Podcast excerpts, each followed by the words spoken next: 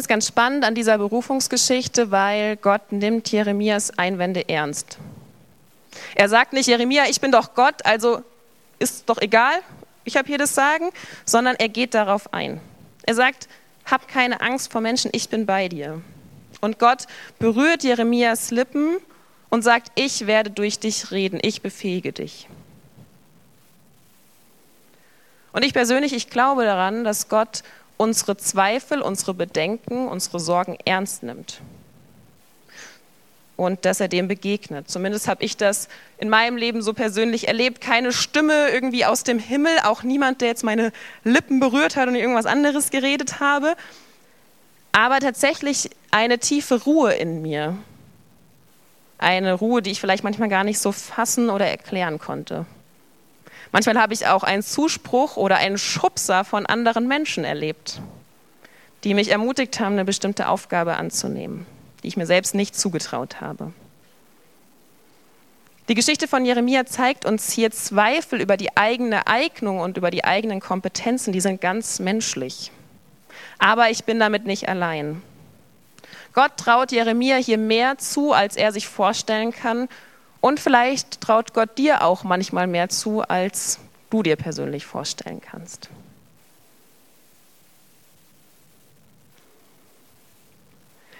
Eine zweite Person aus dem Alten Testament, David.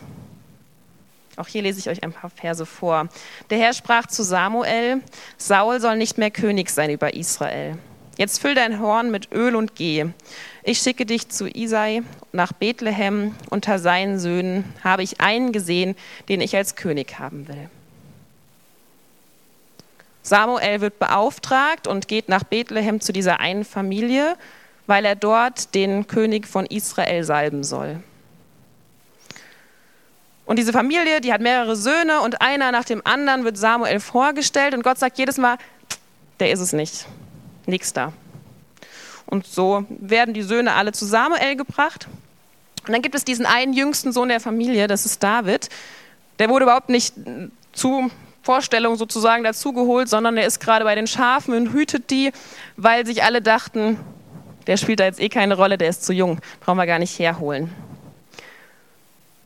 Und Gott hat sich aber an dieser Stelle, indem er durch Samuel spricht, sich was anderes überlegt, und zwar, dass genau dieser David, dieser jüngste Sohn, später einmal zum König über Israel werden soll. Und so salbt Samuel David und gibt diesem kleinen Jungen eine große Berufung. Bis aber David tatsächlich dann den Thron besteigt als König, geht ganz, ganz viel Zeit noch ins Land, viele Höhen und Tiefen, viele Zwischenstationen. Erste Frage, welche Rolle spielt Gott? Gott beruft David durch Samuel, also durch einen anderen Menschen. Auch das ist Berufung. Zweite Frage, was ist das für eine Berufung? Ich würde sagen, wieder so eine halbkonkrete, irgendwie ist klar, diesem kleinen Jungen, er soll mal König werden, aber was heißt das? Wer ist dieser Samuel? Was will der jetzt von mir? Und wie sehen da die nächsten Schritte aus? Keine Ahnung. Dritte Frage, welche Rolle spielt der Mensch? David erfährt hier als kleiner Junge, wie ihm durch einen anderen Menschen die Berufung zugesprochen wird. Wahrscheinlich hat er nur Bahnhof verstanden in dem Moment. Und auch diese Geschichte von David, die mag ich echt richtig gerne, weil ich finde, die ist so menschlich. In seiner Berufungsgeschichte erleben wir wirklich so eine Achterbahn der Gefühle, totale Höhen und Tiefen. Erstmal ziehen viele Jahre ins Land, bis er überhaupt König wird. Und es gibt immer wieder Punkte, an denen David persönlich im Leben scheitert. Er begeht Ehebruch, er tötet einen anderen Mann zu Unrecht, er baut richtig viel Mist. Und trotzdem, und das finde ich so spannend, lässt Gott nicht von seiner Berufung ab.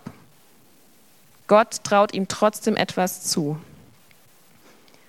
Und ich lerne für mich persönlich daraus, individuelle Berufung, die ist nicht immer geradlinig. Scheitern an der eigenen Fehlbarkeit.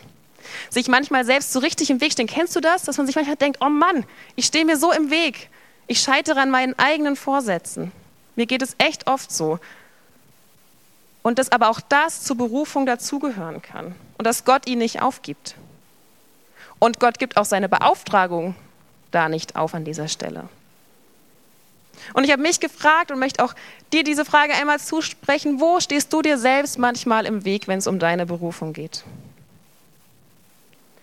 Und kannst du Gott zutrauen, dass er trotzdem nicht von dir ablässt und einen guten Plan weiterhin mit dir hat?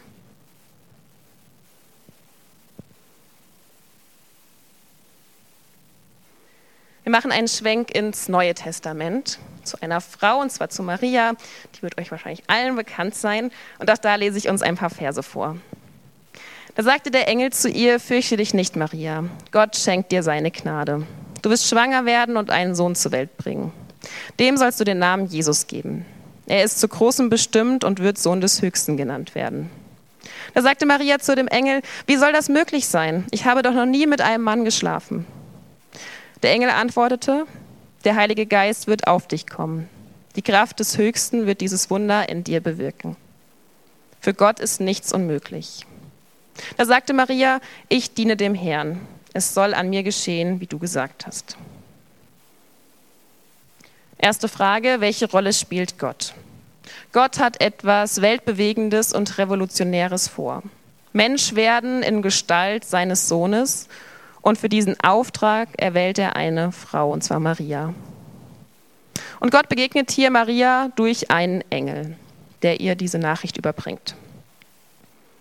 Zweite Frage, welche Berufung wird hier erlebt? Eine Berufung für eine spezifische Aufgabe, ein Kind auszutragen. Das ist auf der einen Seite. Auf der anderen Seite ist aber auch diese Aufgabe irgendwie unüberschaubar. Mutter eines Kindes zu sein, der zu großem bestimmt ist.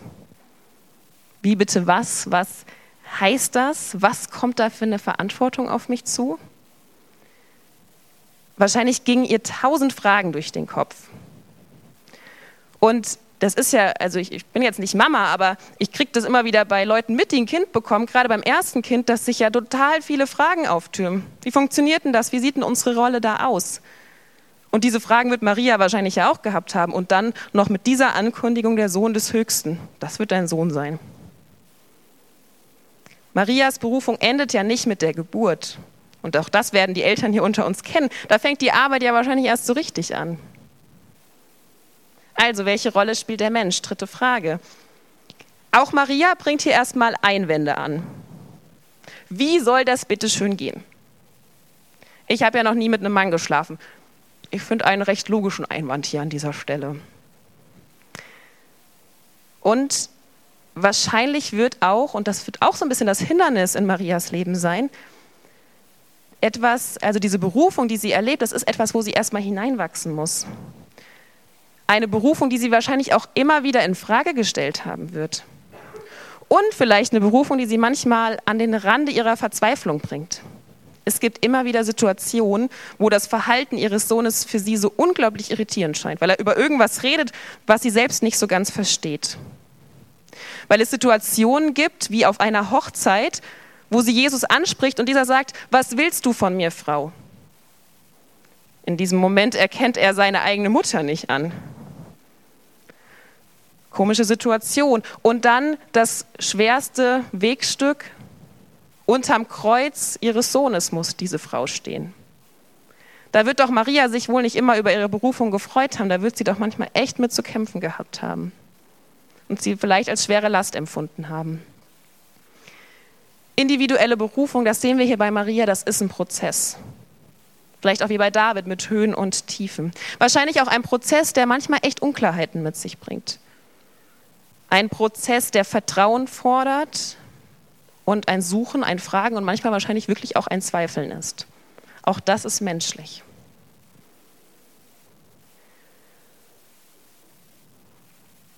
Und eine dritte Geschichte. Und da geht es um eine Gruppe von Menschen. Steht in der Apostelgeschichte. Und da heißt es, in dieser Zeit wuchs die Zahl der Jünger stetig. Doch bald wurden in der Gemeinde Klagen laut. Einige warfen den hebräisch sprechenden Einheimischen vor, ihre Witwen bei der täglichen Speisung zu übergehen. Daraufhin beriefen die Zwölf eine Versammlung aller Jünger ein und sagten, so geht es nicht. Wir können doch nicht die Verkündigung von Gottes Wort vernachlässigen und uns stattdessen selbst um die Essensausgabe an den Tischen kümmern. Brüder und Schwestern, wählt aus eurer Mitte sieben aus Sie sollen einen guten Ruf haben und vom Geist Gottes und von Weisheit erfüllt sein. Ihnen werden wir diese Aufgabe übertragen. Der Vorschlag fand die Zustimmung der ganzen Versammlung. Sie wählten Stephanus, einen Mann mit festem Glauben und erfüllt vom Heiligen Geist. Hinzu kamen sechs weitere, die Namen lese ich jetzt hier nicht alle vor. Diese sieben ließ man vor die Apostel treten, die beteten für sie und legten ihnen die Hände auf. Kurz zum Hintergrund, im Neuen Testament befinden wir uns hier. Wir sind nun an einer Stelle angekommen, wo Jesus nicht mehr bei den Jüngern ist. Die Geschichte liegt nach Himmelfahrt und wir merken, dass an dieser Stelle, aber auch bei anderen Stellen, die nach Himmelfahrt liegen, dass sich das Berufungsverfahren und das Berufungsverständnis verändert hat. So dass wir diese drei Fragen, die ich zu Beginn genannt habe, jetzt in der umgekehrten Reihenfolge mal stellen. Und zwar ist die erste Frage, was macht der Mensch? Es ist nämlich hier ganz anders als im Alten Testament und auch noch ganz anders als bei Maria. Denn hier ergreift nicht Gott in erster Linie die Initiative, sondern der Mensch. Es gibt ein Problem, unfaire Essensverteilung. Der Ist-Zustand ist nicht gut, so wie er ist. Und es gibt ein Problem und Menschen suchen dafür eine Lösung.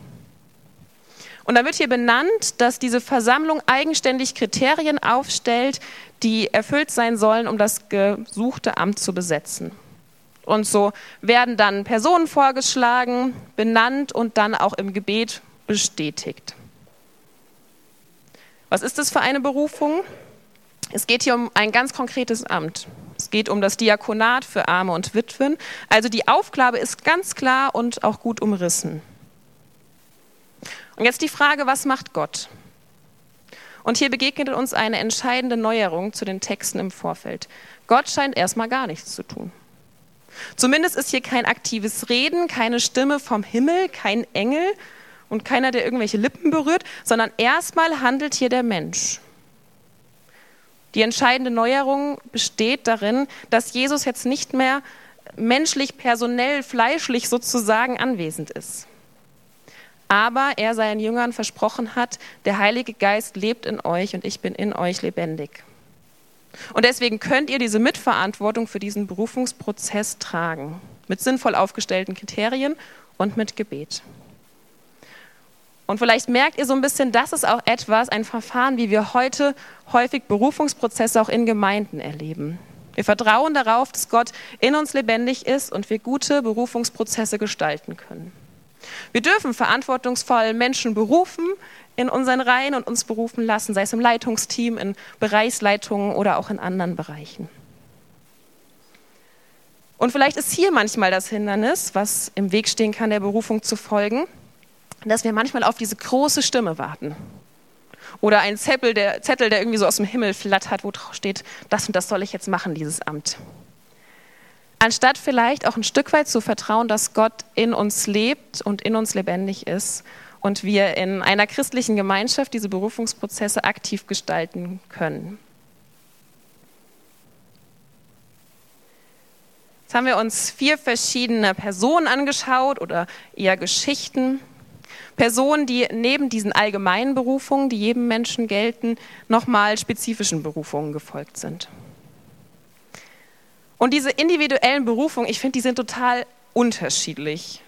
Mal für ganz konkrete Aufgaben, mal für etwas, was das ganze Leben betrifft, mal nur für eine bestimmte Aufgabe und manchmal total unspezifisch. Und ich habe gemerkt, für mich was ich lerne zu diesem Thema Berufung, es gibt kein einzelnes Schema, nach dem Gott beruft. Ich habe das letzte Woche schon mal gesagt. Ich erlebe das manchmal, dass wir so verzweifelt nach unserer Berufung suchen. Vielleicht dürfen wir ein Stück mehr darauf vertrauen, dass wir schon wissen werden, wann was dran ist. Und ich weiß, es ist jetzt so unbefriedigend, das zu sagen, aber ich glaube tatsächlich daran, dass wir unsere allgemeine Berufung leben dürfen und vertrauen dürfen, dass wir schon merken werden, wenn Gott uns auf etwas ganz Bestimmtes stößt. Zweites Learning. Es gibt Hindernisse auf dem Weg zur Berufung. Erstmal ganz egal, ob es sich um allgemeine oder individuelle Berufungen handelt, Hindernisse, dass ich mir selbst manches nicht zutraue. Lebenslügen, die ich mir einrede, ich kann dies nicht oder ich kann das nicht, ich bin nicht gut genug dafür. Manchmal sind auch Hindernisse, dass ich einfach keine Lust habe, meine eigene Komfortzone zu verlassen, dass etwas unlogisch ist wie bei Maria und dass es irgendwie vielleicht an der Stelle gar nicht in meinen Horizont reinpasst. Oder auch Hindernisse wie bei David, dass wir Rückschläge erleben, manchmal auch an uns selbst scheitern. All diese individuellen Geschichten, die lernen mich, dass Gott trotz dieser Hindernisse einen Weg mit uns Menschen geht. Und ich vertraue darauf, dass Gott mit dir diesen Weg geht und auch mit mir. Und dass wir uns von der Berufung finden lassen dürfen. Manchmal auch aktiv danach fragen können und ihr dann folgen dürfen. Und dabei bleibt Berufung ein Prozess. Ich weiß gar nicht, ob es diesen einen Zeitpunkt im Leben gibt, wo man sagt, jetzt habe ich meine Berufung gefunden und lebe bis an mein Lebensende glücklich und zufrieden und äh, alles ist toll und schön. Sondern ich glaube, manchmal ist es ein Unterwegssein, manchmal ist klar, was ich tun soll, was der nächste Schritt ist. Manchmal ist es ein vorsichtiges nach vorne tapsen und vielleicht auch erst im Rückblick erkennen, was wie Sinn ergeben hat. Ich glaube, Berufung ist mehr, als du denkst. Berufung ist mehr, als ich manchmal denke. Aber ich persönlich, da kann ich nur für mich sprechen, ich wünsche mir, Gott da mehr zu vertrauen und ihm auch mehr zuzutrauen. Und dabei gleichzeitig eine Gelassenheit zu haben, dass er mir schon zeigen wird, was dran ist. Und auch eine Gelassenheit zu entwickeln, dort, wo ich jetzt bin, das ist gut. Und dort, wo du jetzt bist, das ist gut. Amen.